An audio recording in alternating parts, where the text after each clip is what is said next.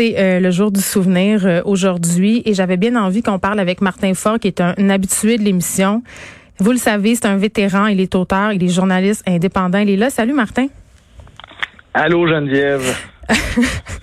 Euh, écoute, bon, c'est le jour du souvenir pour nous qui sommes jeunes. Parfois, c'est un peu le symbole du coquelicot qu'on voit un peu partout mais on ne sait pas vraiment ce que ça veut dire et à quoi ça fait référence. Puis c'est pour ça que j'avais envie de t'inviter à ce sujet-là. Tu as fait un statut Facebook, tu en avais fait un aussi euh, l'an dernier, tu étais venu en parler une émission. Je suis réglé comme une horloge suisse. ben, c'est pour ça qu'on t'a. Euh, c'est une journée particulière pour toi, évidemment, et pour tes collègues vétérans? Oui, ben c'est sûr, parce que bon, euh, c'est la journée où euh, on euh, où on commémore. Bon, euh, on essaie de justement de fait de, de, de, de, respecter ce devoir de mémoire là qui qui est, qui est somme toute extrêmement important parce mm. que euh, les guerres, surtout depuis le début du 20e siècle, la Première Guerre mondiale, la Deuxième Guerre mondiale, la guerre de Corée, euh, après ça, ben, euh, depuis 20 ans, c'est la guerre, la, ce qu'on appelle la guerre contre le terrorisme, l'Afghanistan, l'Irak. Aujourd'hui, c'est l'Arménie, là, c'est le Karabakh, là, la guerre entre l'Arménie puis l'Azerbaïdjan. Fait que tu sais, c'est, on on n'apprend jamais. oui, c'est la journée pour se souvenir, mais on dirait qu'on n'apprend jamais de nos leçons. On est toujours en train de repartir. Euh, euh, tu veux dire de, repartir dans des conflits? Ben, de repartir dans des conflits, de, de, jamais être capable de régler les, les problèmes autrement que par la guerre. Tu sais, je parlais, euh, tu sais, les, les, soldats canadiens dans les années 90 ont été euh, ont été impliqués comme casque bleu dans euh, dans les missions dans les Balkans, en Bosnie, en Croatie. C'est un conflit, un autre conflit, une guerre civile qui a fait des, des, des, des, des centaines de milliers de, de victimes. Et puis justement, il y, a aussi une autre façon de voir le jour du souvenir. Puis ça, c'est la c'est celle dont moi je fais la promotion, euh, notamment en tant que coparrain de la campagne du coquelicot blanc. C'est-à-dire, il faut aussi se rappeler que les guerres sont d'abord et avant tout euh, ce sont d'abord et avant tout les civils, les hommes, les femmes, les enfants, les personnes âgées qui sont pas impliqués directement dans le conflit, mais qui en sont les plus grandes victimes parce que ce sont eux, elles, qui, qui doivent euh, après ça vivre avec les conséquences, avec la destruction, avec la misère euh, que, que, que, tout ça engendre avec les deuils, avec les peines. Puis ça, ben tu sais, euh, à travers mon travail, tant que tant comme militaire que comme journaliste, ben j'ai pu en témoigner en Bosnie, j'ai pu en témoigner en Afghanistan, j'ai pu en témoigner au Mali aussi.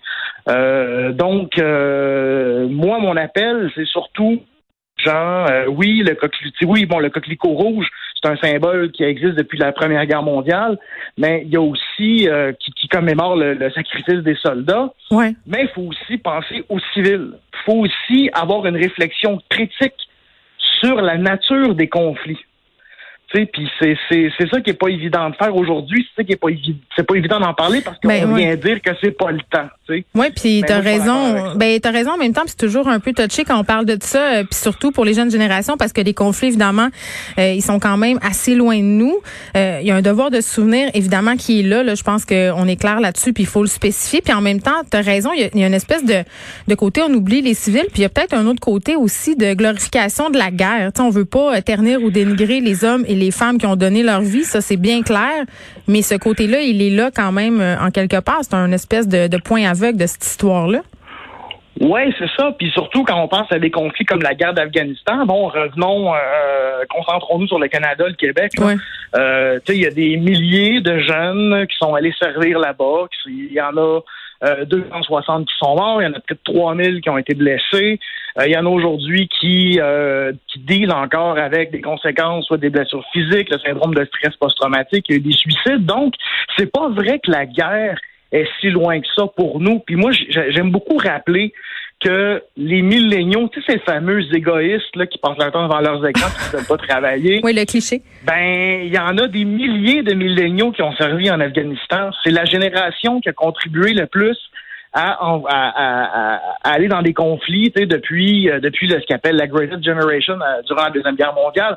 Fait que, à un moment donné, je pense qu'il faut recadrer certaines discussions, certaines perceptions Puis en même temps, ben tu vois, moi de mon côté, comme vétéran de l'Afghanistan, moi ma façon d'honorer le service, de, le sacrifice de mes frères, mes sœurs d'armes, c'est de remettre en question les raisons pour qu'on s'est ramassé là, c'est de remettre en question les objectifs euh, oui, parce qu'on dirait, euh, puis moi, je j'ai pas évidemment ton expérience de terrain, euh, Martin Ford, mais c'est intéressant ce que tu dis parce qu'on dirait tout le temps qu'on essaye de nous vendre le concept d'une guerre propre ou d'une guerre pour le bien ou pour la liberté. pas, ça. Ouais, c'est ça ça n'existe pas, ça. Puis, il y a la deuxième guerre mondiale, bon, qui, qui, qui, a, une légitimité, bon, qui, évidemment, qui, qui, je pense, qui, existe, qui est présente. Mais à un moment donné, il faut, faut, faut regarder justement, tu sais, premièrement, c'est quoi les vraies raisons pour lesquelles on s'engage dans des conflits, c'est quoi les idéologies derrière, puis aussi tout, tu sais, je veux dire, il y a, y a y a des compagnies qui font des milliards et des milliards et des milliards de profits euh, en, en, vente d'armes, tu sais, puis ces gens-là veulent pas que ça arrête. puis ils font vendre des armes euh, à nos ennemis. tu sais, quand tu regardes ça, finalement. Oh, mais ça arrive. Ça arrive des fois, tu sais, les gens tirent de, tu sais, ils, vont tirer dessus avec les guns que toi, tu leur as vendus. Tu sais, ou, euh, mais le complexe militaro-industriel mondial, c'est énorme, comme je disais, c'est des centaines et des centaines de milliards de dollars. Donc, c'est des gens qui veulent pas que ça s'arrête, c'est des actionnaires qui veulent pas que ça s'arrête c'est des gouvernements qui veulent pas que ça s'arrête parce que ça fournit des milliers d'emplois. Puis d'ailleurs, le journal euh, sortait euh, avant-hier qu'en Beauce, il y a un géant de l'armement français qui veut s'installer. Euh, il va installer une usine de munitions. Toi, qu'est-ce que tu penses de ça?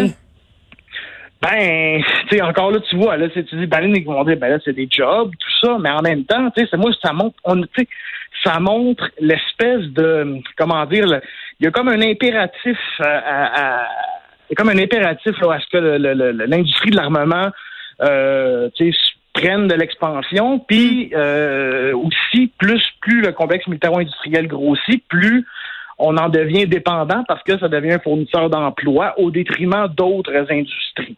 Puis en même temps, euh, les gens qui s'engagent, toi Martin, quand t'es parti là, quand tu t'as décidé d'être dans l'armée, puis tout ça, tu sais, les intentions sont toujours bonnes. Tu veux aller faire euh, le bien, tu veux, tu vas pas te battre pour des mauvaises raisons. J'imagine que c'est un peu le cas de tout le monde qui s'engage.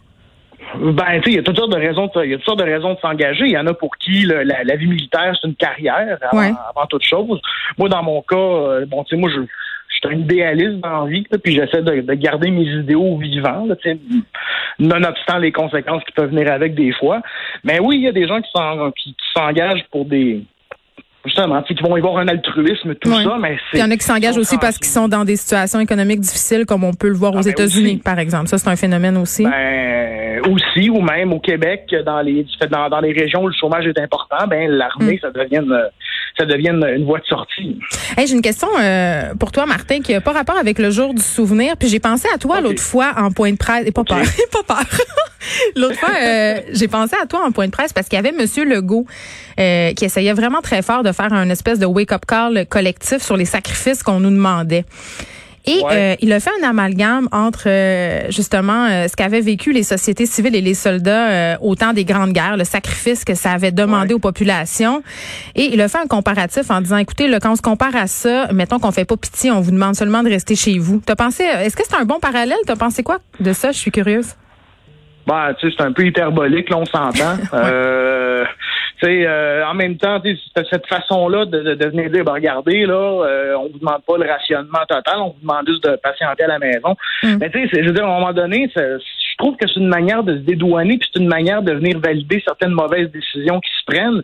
Par contre, moi, quand je regarde les travailleurs, travailleuses du domaine de la santé, euh, infirmiers, infirmières, préposés aux bénéficiaires, tout ça, qui travaillent présentement sur une ligne de front. Oui, on utilise le vocabulaire militaire quand même. Ouais, mais là, par contre, je suis d'accord. Ces gens-là, euh, ces gens-là présentement sont, sont, ce sont eux, elles qui se mettent en danger pour que nous, on essaie de retrouver à un moment donné un semblant de vie normale. Puis ça, c'est à souligner. Puis moi, à un moment donné, euh, on voudrait donner des, des, décorations de bravo à ces gens-là parce que ça existe des, des décorations de bravo civiles. Ouais. Euh, ben, moi, je serais le premier, je serais le premier à à, vouloir que ça arrive, là, oui, ces gens-là. Puis il y a des victimes aussi dans les rangs de ces travailleurs de la santé-là. Oui, oui, il y en a qui meurent, évidemment, parce qu'ils sont allés soigner des gens. puis je veux juste dire, là, aujourd'hui, on n'a pas fait le décompte encore, mais on est à 1378 cas. C'est quand même énorme. Il y a un système sur notre système. Il y a une pression, par, pardon, sur le système hospitalier. On est à 22 décès, malheureusement aussi. Euh, donc, euh, des sacrifices, il va falloir continuer à en faire. Martin Forgue, merci. Martin Forgue, qui est vétéran, auteur, euh, journaliste indépendant.